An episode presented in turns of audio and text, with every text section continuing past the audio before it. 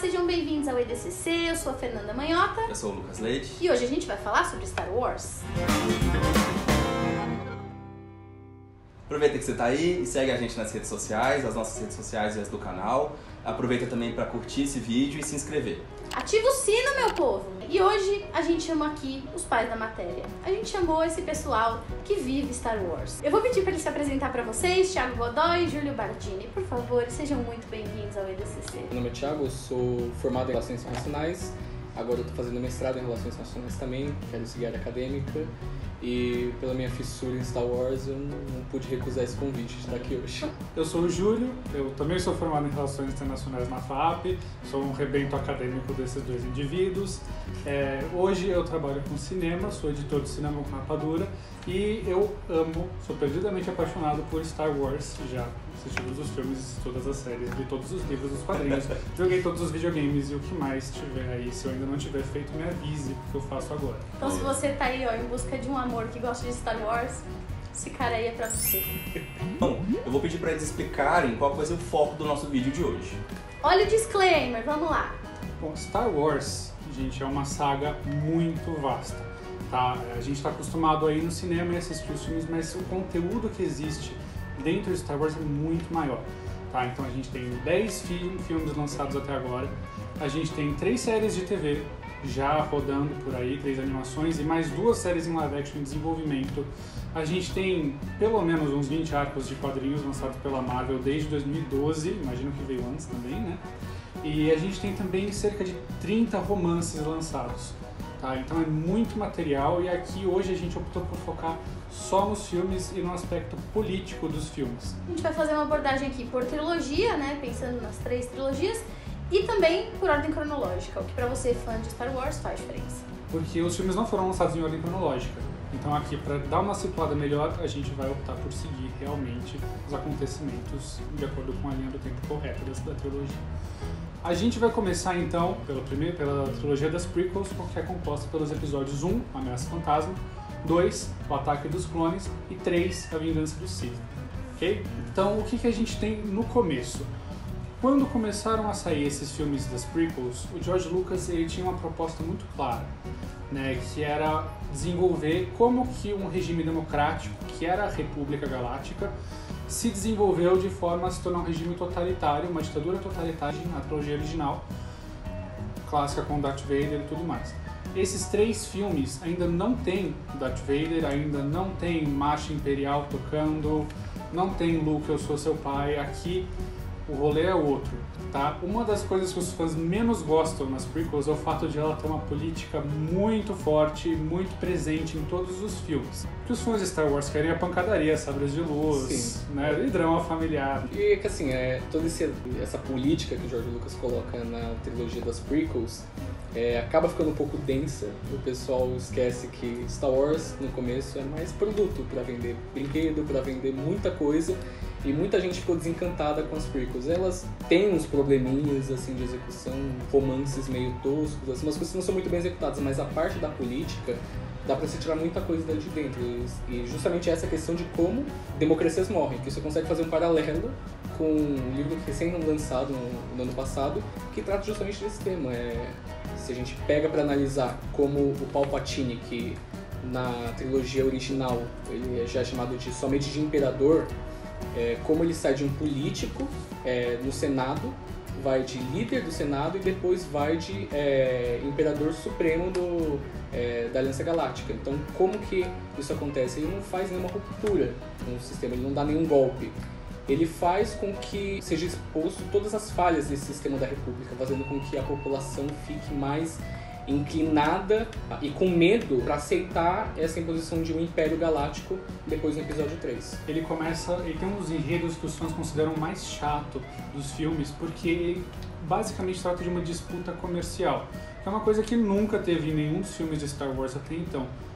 Como a gente mencionou, antes era guerra, era Império contra a Aliança Rebelde, Luke contra Darth Vader, bem contra o mal. No episódio 1 acontece com uma coisa que é nova para quem está acostumado com esses filmes, né? Começa com um bloqueio por conta de tarifas. A pessoa que vai assistir Star Wars, às vezes ela não tá muito na vibe de falar de política, né?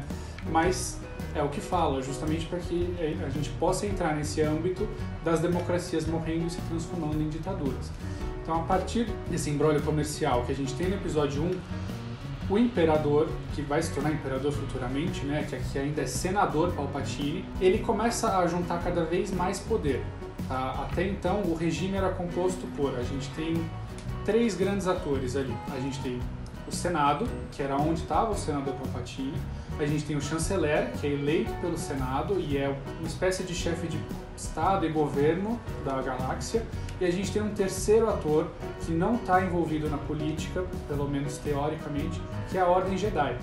Tá? Eles não tinham uma força militar, eles não tinham é, mesmo forças policiais eram muito reduzidas e entre os planetas mesmo não tinha uma força do regime da República. Tudo isso eram os Jedi, em forma de, de diplomacia e tudo mais, eles que resolviam todos os perrengues. No episódio 1, por conta dessa crise é, comercial entre a Federação de Comércio e a República, o senador Palpatine começou a articular apoio dentro do Senado para depor o chanceler que estava em, em, poder na época, que era o chanceler Valorum, e ascender ele mesmo ao poder, como ele de fato consegue. A partir daí, o Senado já tava, já tinha uma estrutura bem dividida né? A gente já tinha aqueles que apoiavam o Palpatine muito fervorosamente e aqueles que eram mais descrentes em relação a ele. E a situação ao longo de 10 anos, ela foi se consolidando assim, com essa cisma dentro do Senado.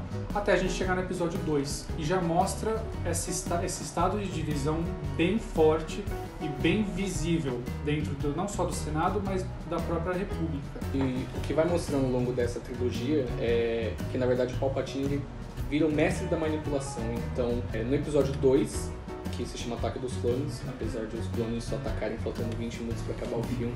Esse, na verdade, considero o filme mais chato assim da trilogia. Conversa demais. É, eu considero também o mais chato da prequel, é, mas assim, tem, dá para tirar bastante coisa legal desse filme, especialmente essa parte de é, como você consegue criar um, todo uma narrativa de um conflito para você conseguir fazer com que pessoas que estavam, o apoio político que estava descrente em relação a você, começar a vir para o seu lado. Com todo esse negócio, toda essa ameaça da federação, com o exército de droids deles, é criado um exército para a república, chamado os clones. E dentro dessa é, de toda essa questão, o Palpatine consegue poderes é, emergenciais dentro do Senado. Então, basicamente, por estar no estado de guerra, ele simplesmente entra meio que num estado de exceção. É, um estado de exceção total dentro da República Galáctica, que ainda é República. Então, isso que o Palpatine acaba fazendo, justamente aos poucos, ir rompendo com todas é, os preceitos democráticos que estavam dentro dessa república. Os Jedi, nesse momento, já não são diplomatas, eles são guerreiros. Não era o papel institucional deles, até eles começam a se questionar. A doutrina Jedi, né? Eles, eles eram diplomatas mesmo, eles tinham sabres de luz e tal, mas o sabre de luz é a arma de um Jedi para situações extremas, né? Você nunca vai ver um Jedi atacando primeiro, por exemplo. Ali, pro, o cara fazer uma articulação toda para trazer a Ordem Jedi, que é uma instituição pacifista, super tolerante, que preza pela diplomacia em primeiríssimo lugar, deixando a violência putz, como última, última instância, tem que ter uma crise muito grave. Né? E como o Tiga falou, os Jedi agora eles são generais. Eles lideram o exército, cada mestre Jedi é um general, tem seu próprio regimento de clones, sabe? Lidera batalhas, vence batalhas, faz estratégias, que é algo que começa também a, a minar a própria confiança do povo né, na, na Ordem Jedi. Poxa, eles eram para ser os representantes da paz e da justiça, né? E agora eles estão liderando o exército, como assim?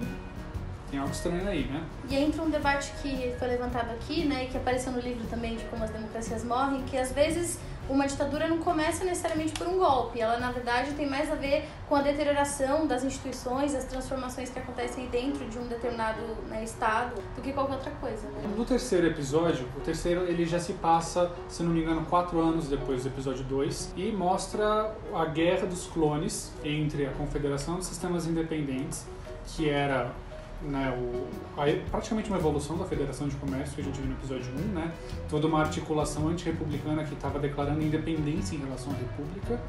A gente vê o exército de droids da Confederação de Sistemas Independentes contra o grande exército da República, que é formado por clones.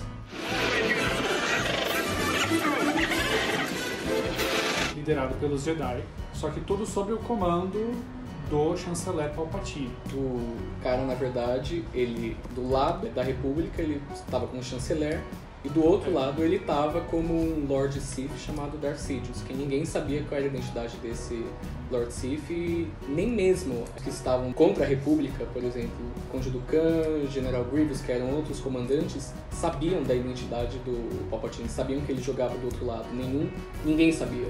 Então, todo esse negócio mostra como ele conseguiu articular o conflito nas duas frentes, é, tendo total controle da situação e aos poucos conseguir fazer com que é, os Jedi fossem se tornando inimigos dentro da República. Então ele cria essa narrativa aos poucos que culmina na cena de que tentam assassinar ele, os Jedi vão lá para prender ele e um dos Jedi está prestes a assassinar ele.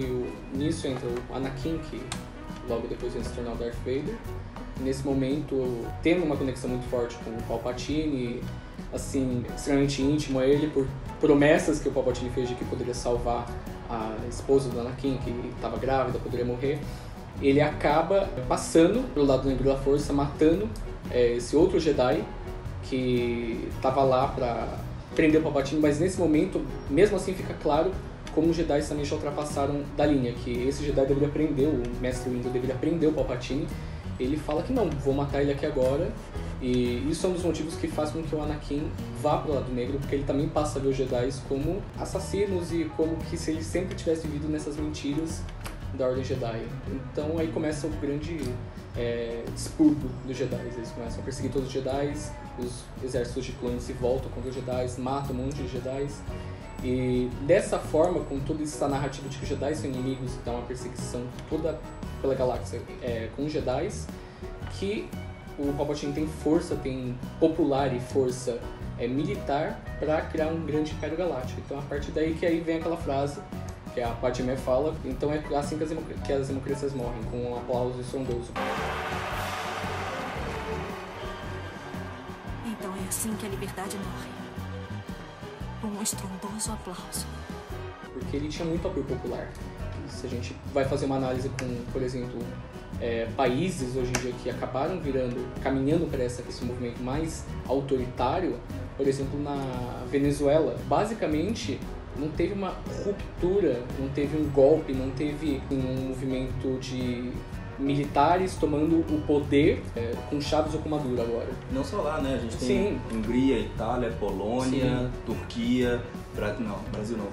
Brincadeira. É, entre outros, né? Então, e aí o episódio 3 ele termina, com, depois- após tudo isso que o Tiga narrou, ele termina né, com a gente vendo finalmente Anakin Skywalker se transformar em Darth Vader, é, o Império formado, já uma das últimas cenas do filme é inclusive a Estrela da Morte sendo construída, então a gente percebe que aquilo tudo já estava em movimento desde antes, né? É, o, Império não, o Império não começou a se formar a partir da declaração do Palpatine se, se proclamando Imperador. O Império já existia de antes, né? Toda a estrutura bélica, a estrutura administrativa já estava a postos. Tudo que faltava para ele era a deixa que os Jedi muito ingenuamente deram para ele. Isso nos leva à percepção de que as crises em geral, elas costumam ter base social, né? Nada acontece se as pessoas não apoiam determinadas ideias. E aí a gente chega na segunda parte, na segunda trilogia, em que justamente o papel da sociedade vai ser mais bem explorado. Como é que fica essa história no 4, 5, 6? A segunda trilogia, que é a chamada trilogia original, é a que todo mundo gosta. Tá? Se você perguntar pro seu pai, ele vai falar que ele assistiu Star Wars quando ele era pequeno, passou um dia inteiro na fila, tudo mais, saiu, comprou sabre de luz, tudo mais. É essa, tá? A gente tá falando dessa. Luke Skywalker, Darth Vader, tudo mais. O que mais tem concordância entre os fãs, a única coisas polêmicas que tem nessa trilogia são o beijo de incesto do Luke e da Leia, né? Uhum. E os Ewoks, que são ursinhos carinhosos lutando contra o Império. São bichinhos de pelúcia muito fofos. É, que eles- revolucionários. Eles, são revolucionários, Ai, eles gente. derrotam. O R2 até se empolgou, vocês viram, né? Os Ewoks derrotam, né? derrotam os Stormtroopers. Imagina, um soldado armado com uma armadura resistente a tiro, porrada e bomba, uma tudo pedra. mais. E, meu, uns ursinhos vindo em cima deles e derrotando eles, né? Com estilingues. Com estilingue e tudo mais. Que a gente pega tipo, nessa, na trilogia é, original, dessa questão de como a sociedade se levanta, que tem um império, tem uma força institucional muito forte, tem uma força militar muito forte, consegue é, conquistar outros planetas e outros sistemas à base da força mesmo. É, então tem muita coisa super errada nesse sistema, como por exemplo escravidão, é, como é, por exemplo genocídio.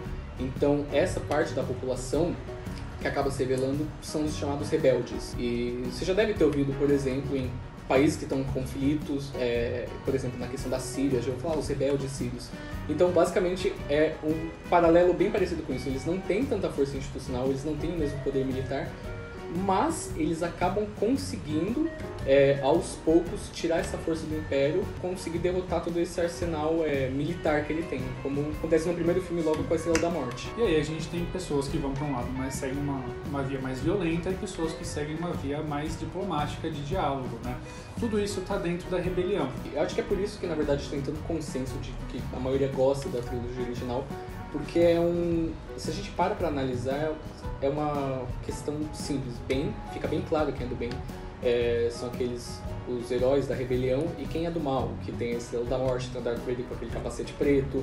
Você tem toda uma questão assim que você olha e fala, nossa, eles realmente são do mal, eles podem planetas e tudo mais. Que, que assim, a, a, parte que todo mundo que eu falei que todo mundo menos gosta, que são os Ewoks, que eles acabam sendo parte crucial para derrotar o Império, eles, sem brincadeira, são ursinhos que derrotam o Império. É, tem uma analogia legal que o George Lucas fala que ele queria passar, que era na verdade sobre a questão da guerra do Vietnã, que você tinha que os vietnamitas não tinham é, o mesmo poder militar que os norte-americanos e mesmo assim com táticas de guerrilha conseguiram meio que dar uma invertida na situação. E é isso que ele quis mostrar com os Yukos conseguindo derrotar o Império. É, foi assim um exemplo mais máximo de que, apesar de todo o avanço tecnológico, não consegue suportar é, a força de um levante popular.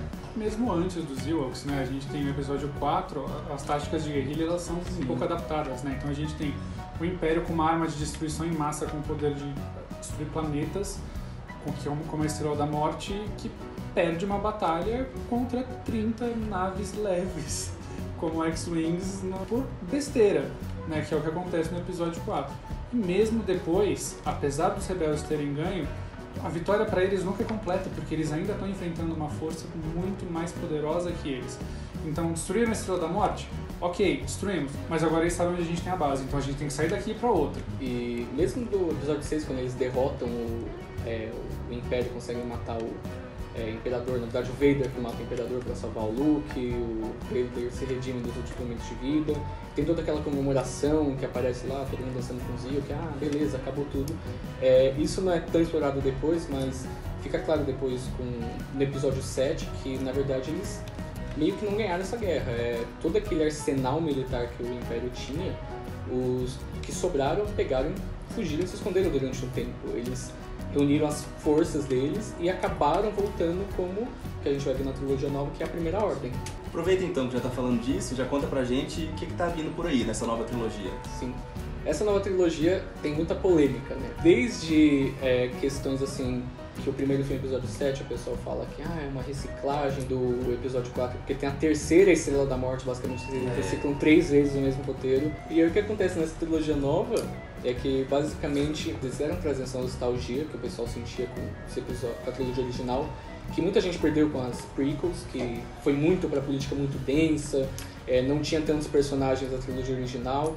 E então o que eles fazem é justamente jogar um pouco mais para a trilogia original, é, volta Han Solo, volta Chewbacca. É, o pessoal critica muito esse episódio 7, até por uma questão que a gente pode até entrar, é, que é a coisa que eles mais abraçam nessa trilogia nova, que eu acho que é esse tema de vamos celebrar o passado, mas ao mesmo tempo vamos abandonar, que a gente hoje vê principalmente em muitos países, a questão da nostalgia e tempos políticos que aparentemente eram melhores, mas ninguém sabe por que eram melhores, ninguém sabe por que é, a gente tem que fazer a America Great Again. Quando que isso foi, quando que a América foi muito grande. E, então é isso que eles trazem nessa trilogia nova. Especialmente eu acho que no episódio 8 fica muito claro isso, que eles querem romper total. Isso acontece porque quando a gente tem é, o final do Império no episódio 6, a bibliografia complementar ela até indica né, que o Império não acabou no episódio 7, ele durou um ano depois daquilo ainda, é, e foi substituído pela Nova República. A questão é, a Nova República ela foi instaurada, mas ela não entregou tudo o que ela prometia. Né? Um dos primeiros passos deles foi extinguir exército, foi dar mais poderes para os planetas em si, para os planetas individualmente. Sistema mais federal, portanto. Sim, exatamente. de um, ponto- de um ponto de vista de organização política, isso é ótimo. Mas para pessoas que acabaram de vir de décadas de exploração, de uma mentalidade extremamente conservadora, de totalitarismo, as pessoas não estão prontas para lidar com isso logo de cara assim. Então, ao longo dos 30 anos seguintes, houve paz, houve equilíbrio, na força também, mas as pessoas elas ainda estavam um pouco de pé atrás com a nova república. E é aí que a gente chega na primeira ordem. Ela é basicamente os resquícios do império. Tá? Todos os militares que não estavam em Endor e em Jakku, que foi a última batalha do império contra a rebelião, todos esses militares que não participaram desse final do império, eles sumiram. Tá? Foram para uma, uma parte da galáxia que é literalmente conhecida como regiões desconhecidas, que ninguém nunca foi para lá. E lá o império se reorganizou, o império se reinventou, surgiu com uma doutrina nova, que era você precisa primeiro ter ordem, primeiro ordem, primeira ordem. Partir disso, a primeira ordem tenta fazer uma reincursão na galáxia e já chega com os dois pés no peito na voadora, com uma arma nova de destruição em massa que ao invés de destruir um planeta só, destrói cinco de uma vez, como a gente viu no episódio 7. Co- Entrando para essas questões da trilogia nova, que vocês veem muita polêmica, vê o pessoal atacou muito essa trilogia nova falando porque ah, porque agora vocês vão colocar uma menina como principal e vão colocar um outro ator negro só para agradar esse pessoalzinho aí é, da esquerda. Então ficou muito ficou um negócio muito assim chato, sabe? É, Engraçado, né? Porque tem uma mulher, um negro. Sim. Aí agora não pode. Sim. Tá Aí, errado. todas as trilogias anteriores era sempre homens brancos, héteros, cis, sempre. Sim. É, tanto que a gente vê toda essa questão é, da parte tóxica dos fãs de Star Wars, que a Daisy Ridley, que é a atriz principal que faz a Rey, ela deletou a conta do Instagram dela de tanto assédio que ela estava sofrendo ali. A atriz que faz a Rose no episódio 8, como é o nome da atriz? Kelly Marie Tran. Ela também deletou o Instagram dela, era o primeiro papel de filme dela que ela conseguiu e assim, xingaram pra caramba ela, falaram coisas assim absurdas. Eu entendo às vezes você não gostar muito do personagem da Rose, eu assim, acho ok o personagem dela, mas é uma atriz, sabe? Você vai atacar a A pessoa. pessoa tá trabalhando, sabe? Ela É. conseguiu a primeira oportunidade num blockbuster, sabe? Logo em Star Wars, fãs adultos que não sabem se comportar em rede social. É o famoso não seja esse cara. Se você já fez isso, ainda tem que se arrepender. Se não fez, nunca faça. Muito Por feio. favor. Gente, brigadíssimo pela presença, pela aula de Star Wars aqui pra gente. Fez um apanhado de quase toda a trilogia. O Mujica apareceu aqui, não sei se ele tá aparecendo aí. Então, ah, se você gostou, curte esse vídeo, se inscreve no canal, segue a gente nas redes sociais e até a próxima. Tchau, gente.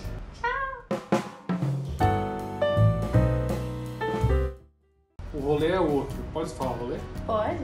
Pode. Tá ok. Tem que mudar isso aí. Luke Skywalker, Darth Vader e tudo mais. Lucas Skywalker. Lucas Skywalker. É sim. Era meu nick.